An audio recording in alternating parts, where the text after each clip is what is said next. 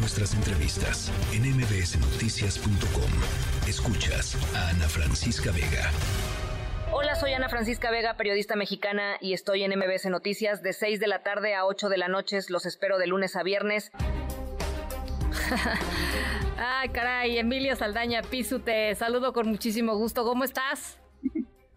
Bien, Ana, qué gusto saludarte y qué gusto saludar a tu audiencia. Buenas noches. Eh, y, a, la inteligencia artificial que hizo esa voz, que no es mi voz, no soy yo, no soy yo diciendo esas cosas, mi querido Pisu, pero sí da el, sí, da el gatazo, ¿no? La verdad.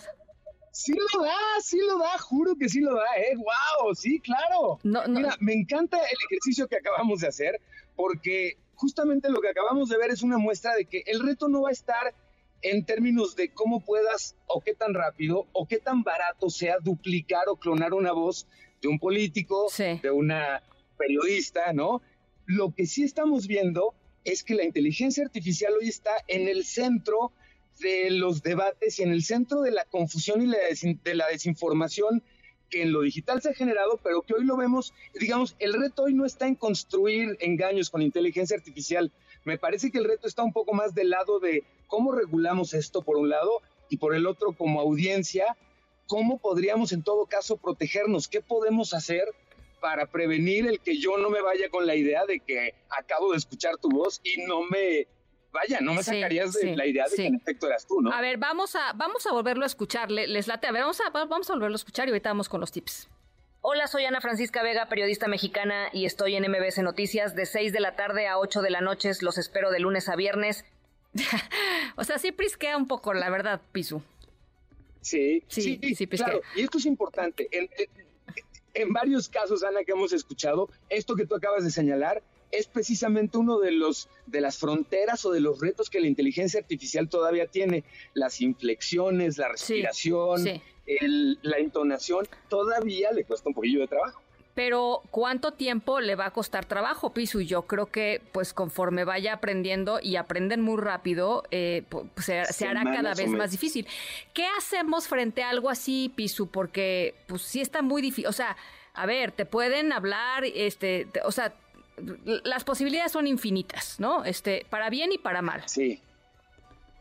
Yo creo que en el mejor de los casos, debería, quienes nos vienen acompañando ahorita y nos vienen escuchando, probablemente están reflexionando un poquito lo mismo que su servidor. Le toca mucho a la audiencia, nos toca mucho a los usuarios, a las usuarias, cobrar un poquito de responsabilidad, agregarle dos granitos de sal a todo lo que estemos escuchando y como nunca vamos a tener que lidiar con esas ganas de picar, compartir nada más porque de verdad se parece o porque se escucha sensacionalista y querríamos convertirnos en una sociedad un poquito más analítica. Si es quien dijo lo que acabo de escuchar, ¿dónde podría corroborar que lo que dijo, no tanto quien sea, sino que lo que acabas de decir vaya acorde con lo que normalmente posicionas? Y ahí está el gran reto finalmente, ¿no? Porque evidentemente no somos una sociedad de ese estilo, somos más dados a decir, te juro que yo la escuché, aquí está el audio, y con eso calificamos y hacemos juicios. Bueno, tú, tú lo sabes muy bien, Pisu. Eh, por ahí se hizo un estudio hace, hace no mucho tiempo. Eh, en ese entonces todavía no estaba el auge de la inteligencia artificial como lo está hoy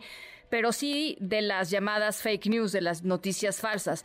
Y, y lo que descubrieron científicos eh, eh, analizando, digamos, un montón de, datos con respecto a las noticias falsas, es que se transmiten seis veces más rápido que las noticias que no son falsas. Entonces, pues sí, efectivamente tendemos a decir a, que las cosas sensacionalistas o que nos llaman mucho la atención, pues nos lleven a darle RT o, compartir en los canales de WhatsApp o lo que sea, ¿no? La manera en como nosotros decidamos hacerlo.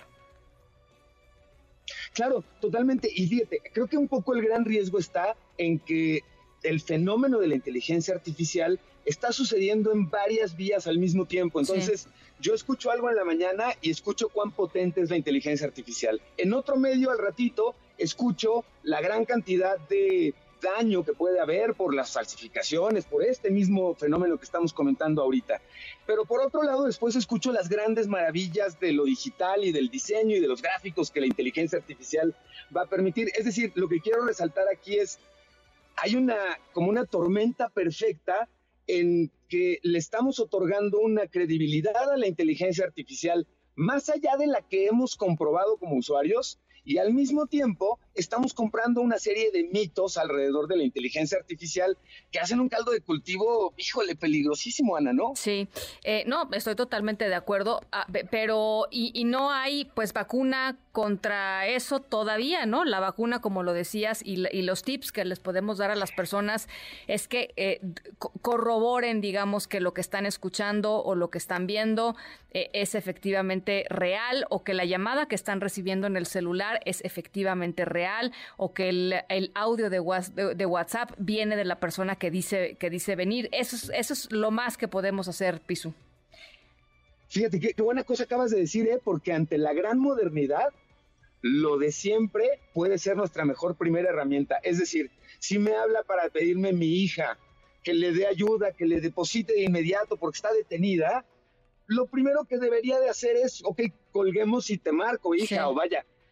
Sí, sí, sí. La prudencia, como siempre, digamos, sería nuestra mejor aliada. Pero sí, lo que sí podemos vaticinar, Ana, pues es que vamos a estar viviendo una serie de sorpresas, seguramente porque, fíjate, así como se dio el caso esta semana eh, de, la duplicidad o de la clonación de la voz de un político aquí en México, se está dando un caso exactamente igual en la India con un político relacionado con el área de las finanzas. Y es, llama mucho la atención ver cómo las justificaciones, las explicaciones, las acusaciones son prácticamente las mismas, Ana, ¿eh? O sea, la guerra entre si eres o no eres y el nuevo me hackearon es me clonaron con inteligencia artificial, no hay duda que es un fenómeno mundial. Eso me resulta muy interesante porque no hay referencia en otros países de cómo se ha resuelto este tipo de fenómeno. Lo estamos aprendiendo juntos a nivel mundial. Bueno, pues ahí está. El chiste es por lo pronto saber que eso está, que esto está sucediendo eh, y que hay que estar doblemente cautelosos de lo que consumimos como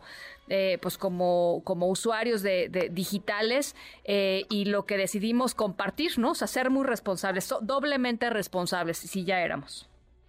Me fascina cómo lo dijiste, doblemente cautelosos ante, irónicamente, tecnologías que estaban pensadas para darnos mucho mayor certeza. Qué irónico, ¿no? Bueno, pues ahí está. Pisu, te mando un abrazo. Gracias por platicar con nosotros. como siempre. Gracias por la invitación y a tu audiencia. Gracias. Arroba Pisu con Z allá en X. Lo pueden seguir en, bueno, en realidad en todas las redes sociales. Por allá anda Emilio Saldaña, analista eh, de tecnologías de la información.